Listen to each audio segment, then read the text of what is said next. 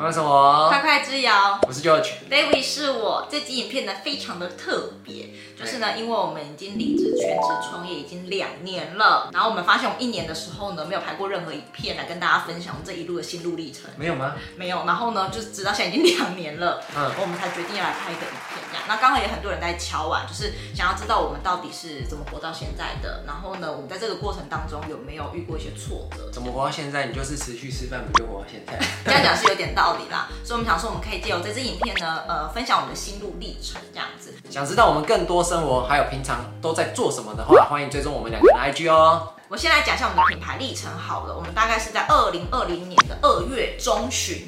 在我的部落格上传第一篇文章，嗯，对，然后呢，正式开启我们的部落格经营之路，所以我们是部落格起家的，对对对，这个部落客好吗？大家以为我们像是 YouTuber，我们是部落客，没错。然后在同年，就是二零二零年的五月，我们才开始接触到社群平台，有开了 FB 跟 IG，然后这样子慢慢慢慢慢经营到二零二零年的十月，我们正式离职，然后呢，二零二零年的十一月，我们才开了这个频道。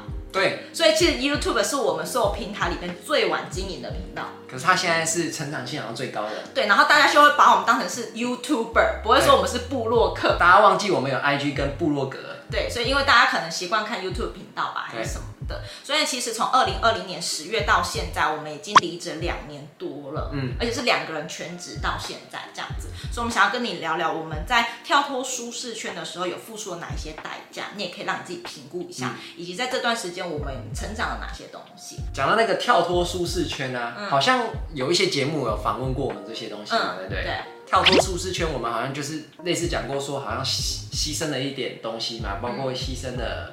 娱乐时间，对，还有一些跟家里相处的时间。其实我觉得娱乐时间好像不是牺牲一些娱乐时间，嗯、我们好像是牺牲了大概百分之九十五以上的娱乐时间。嗯，其实老实说，全职创业这件事情并不容易。嗯，就如果说你前期的时候也还是想要大量的玩乐。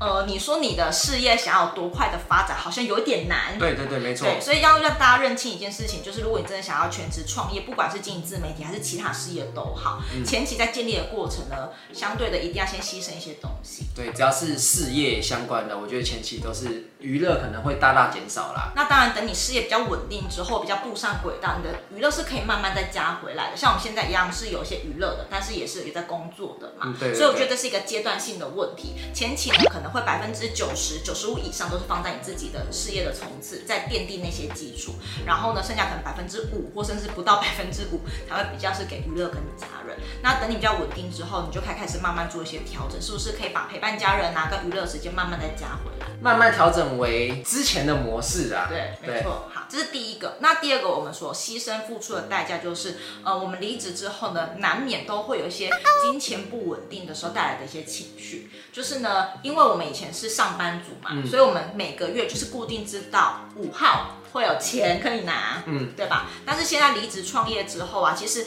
呃每一笔收入什么时候会进来，其实我们都不知道。就是离职的那个瞬间的时候，你就会觉得嗯没有固定的薪水了。就是你那个阶段性啊，你是从一个员工固定每个月领薪水。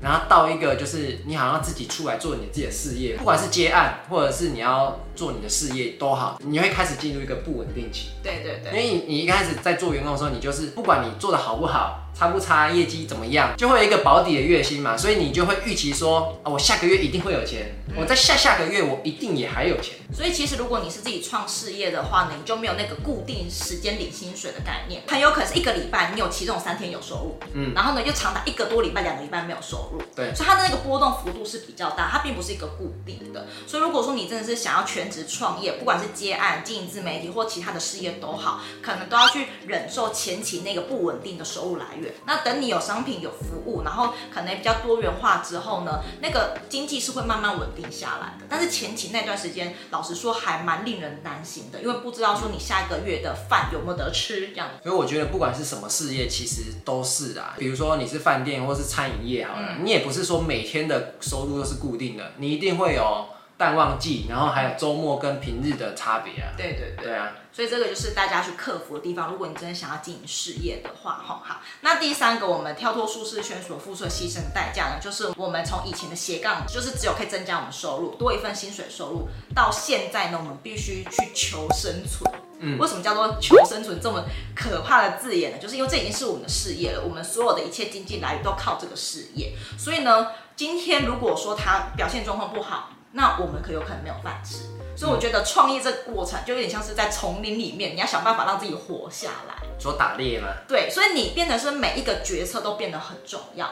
然后呢，我觉得这一体两面，它可以督促你去成长。但是你在学习那个过程之中，其实是还蛮痛苦的。嗯、因为以前我们当员工的时候，其实有时候大部分就是听老板的指示嘛。啊，老板说什么就做什么。哎、欸，对，然后你，然后下个月就有钱了、啊。嗯，然后你今天做的没那么好，老板有时候还是会帮你收个尾啊。然后下个月还是有钱啊。对，但是呢，你现在变成是求生存，就没有这回事了，没有人会帮你收尾。你你做错决策，那有可能就是你下个月啊，可能就是收入没那么好，会影响到你的经济。而且做错决策，下个月可能钱比较少的时候，也都是自己造成的。对啊，所以这个就是在创业的时候，你可能要去牺牲跟付出的代价，就是对于决策面，已经不是说以前会有人帮你 cover 那个样子，你现在已经是在这个市场上面求生存了。所以这以上三点是我们在跳脱舒适圈的时候，还蛮深刻所体验到的。你可能要付出一点点牺牲，然后可能要付出一些代价，你才有办法换得全职创业的这种比较自由的生活。嗯、好，那再来呢，不要讲这么可怕，我们讲一下我们学到什么东西好了，嗯、好，不然一直讲太负面的东西。其实我们在这个过程当中也是获得蛮多的成长的，好，给大家做一下分享哈。第一个呢，就是我觉得我们的思考的模式跟以前不一样了。嗯，怎么说？提升了一个层次。嗯，好，我想要先跟以前我的被我骂过的老板先说声抱歉。我也要，我也要。我们以前没有在你这个位置的时候，我们真的会很没有办法理解你们在干嘛。对，我不知道现在以前的老板有没有在看，如果有看到影片的话，就是要跟你们道个歉这样子。对，以前我们真的会骂老板，就是觉得说老板一天到晚只会开会啊，他会干嘛？老板只会坐在位置上啊，都没在做事。对，对这个呢，这是我们以前蛮误会老板的地方。没错，就是呢，我觉得我们视野有在更上一层楼之后，因为我们现在管理的是一个团队，一个事业体，嗯、所以我们在看一些事情的角度变得比较不一样了。我们现在才知道，原来呀、啊，老板每天顾着开会这件事情，不是一件很废或者是在打混摸鱼的事情，就是因为有时候每一个会议啊，都会影响到你团队运作，跟你下一步你是要怎么样做发展，就是每一个都是很重要的决策。对，对，它不是随便。就是坐在位置上聊聊天而已，对，没有这么简单。然后有时候我们在做每一个决策的时候，都是牵一发而动全身。你可能做了 A 决定，你可能会影响到 B，那连带影响到 C。所以每一个会议其实都是一个蛮重要的讨论过程。嗯、然后也不是像我们以前一样，想象老板都在开会，然后不做事，然后我们在外面做的要死要活那个样子。其实我觉得他们在心里面负担那些压力还蛮沉重的。就是那些决策压力啦，因为你做不对的话，你可能就会造成很多损失啊。对，然后因为我们现在有伙伴嘛，所以我们要执行啊。所以其实我觉得，当一个团队领导者，慢慢体会到照顾伙伴是一件多么重要的事情。嗯、因为以前我们是被照顾的人，想了公司的福利啊，拿了奖金，就觉得好像这件事情是理所当然的。啊、但是我们没有想到的是，哦，原来有了这些福利，公司的这些营收是老板们做决策决策出来的。对，而且是一层一层的老板，真的是不容易啦。我说真的。嗯，所以我们在这边为以前我们骂过的老板说声抱歉。以前还骂老板，真的是不应该。对对对对，所以因为老板不太可能会把每一件事情都全部摊给就是团队的人讲嘛。对啊，对，就是因为有些东西已经是太决策性，或者是可能是综合很多不同部门决策出来的结果，嗯、不是单一个部门的人是可以理解的。所以呢，就是我们第一个提升的成长的思维，是我们不太会用单一个角度去思考所有事情了。我们在想事情的时候会比较全面跟多面向一点，这样子，这是我们第一个提升。那第二个我们提升的事情呢，就是我们更敢勇于负责，而且提升了我们自己解决问题的能力。嗯，我觉得这个 so important 就是很重要。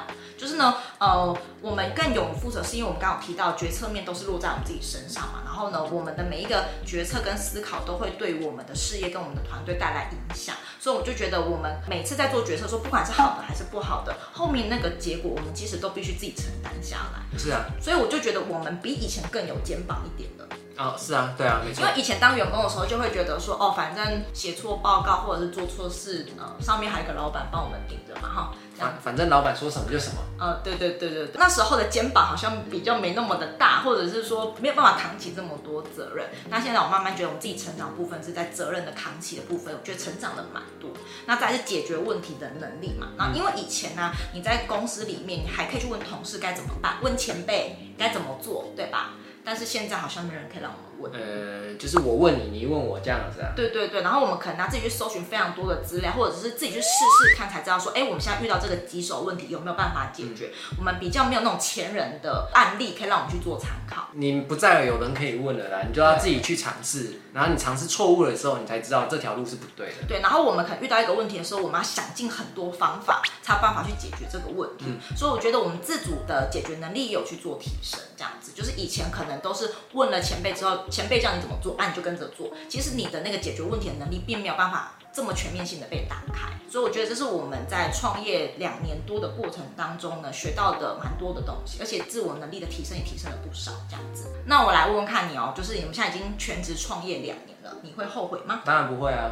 蛮爽的，是不是？不是啊，重点是因为我可以做我喜欢的事情啊。嗯，以前的事情可能比较没有那么适合我吧，嗯、我觉得啦。嗯，啊、其实我也不会很后悔、欸。嗯，就是呢，我觉得虽然过程当中有时候还是蛮痛苦的，但是呢，其实我觉得快乐的部分还是大于痛苦的地方。那所以你还是选择这个事业、啊？我还是会选择这个事业。所以呢，我们以上就是呃我们两年来的一些心路历程跟大家做分享。